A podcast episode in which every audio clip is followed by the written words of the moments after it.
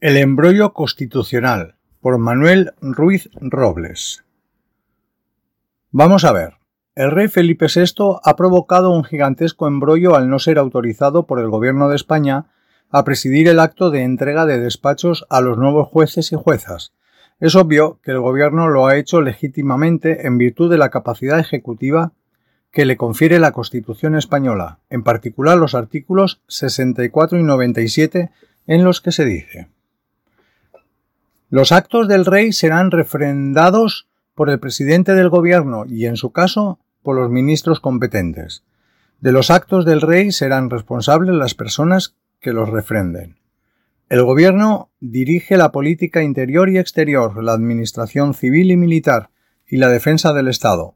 Ejerce la función ejecutiva y la potestad reglamentaria de acuerdo con la Constitución y las leyes. La llamada telefónica del rey al señor Lesmes, presidente del Tribunal Supremo y del Consejo General del Poder Judicial, contraviniendo en cierto modo lo decidido legítimamente por el Gobierno de España, ha dado lugar a un escándalo mayúsculo que está teniendo consecuencias políticas, un escándalo institucional corroborado por los gritos intempestivos de vivas al rey en el citado acto, como ha sucedido no hace mucho en sede parlamentaria. ¿Por qué lo hace? Veamos. En el artículo 56.3 de la Constitución española se dice La persona del rey es inviolable y no está sujeta a responsabilidad. Sus actos estarán siempre refrendados en la forma establecida en el artículo 64.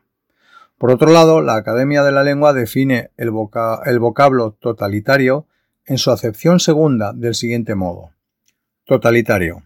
2. Adjetivo que incluye la totalidad de las partes o atributos de algo, sin merma ninguna.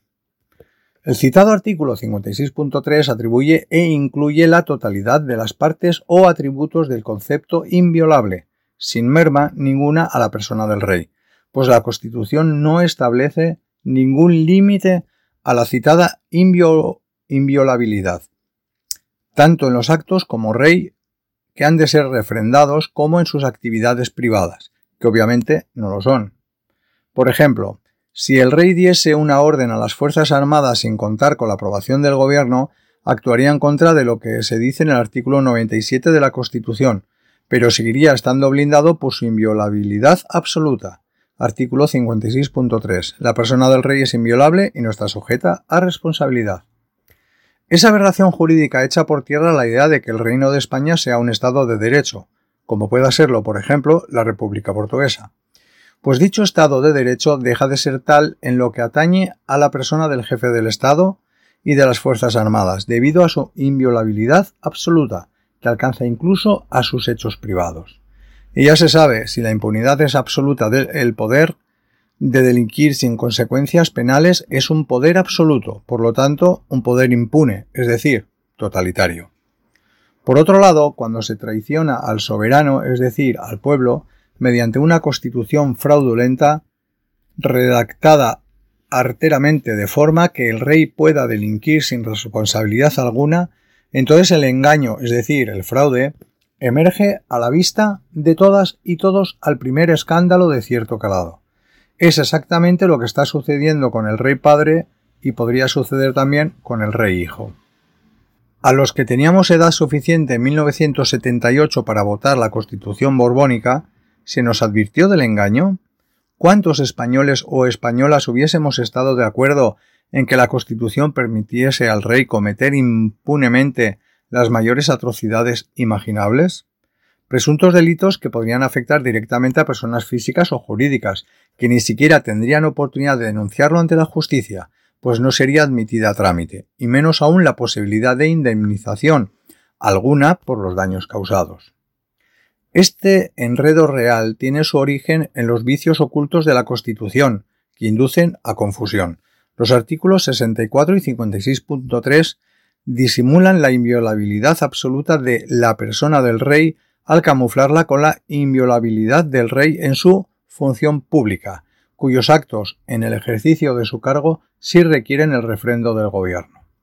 Por lo tanto, puede afirmarse que se trata de una constitución fraudulenta, al no diferenciar claramente el cargo del rey de la persona del rey, el ciudadano Borbón, de forma que se presta a una doble interpretación llegado el caso, lo que ya está sucediendo con gran asombro e indignación de muchísima gente. Las contradicciones de la Constitución en asuntos de la máxima importancia, como son las que afectan a las relaciones del Gobierno de España con el jefe del Estado y de las Fuerzas Armadas, son sumamente graves. Si no fuese así, no se estarían produciendo las polémicas que este asunto está suscitando entre juristas de gran reputación profesional. Dada la impunidad absoluta que la Constitución del 78 confiere a la persona del rey durante el periodo de su reinado, no es descabellado pensar que éste, al sentirse contrariado, pudiese amenazar con todo el poder real del que dispone, pues se sabe impune.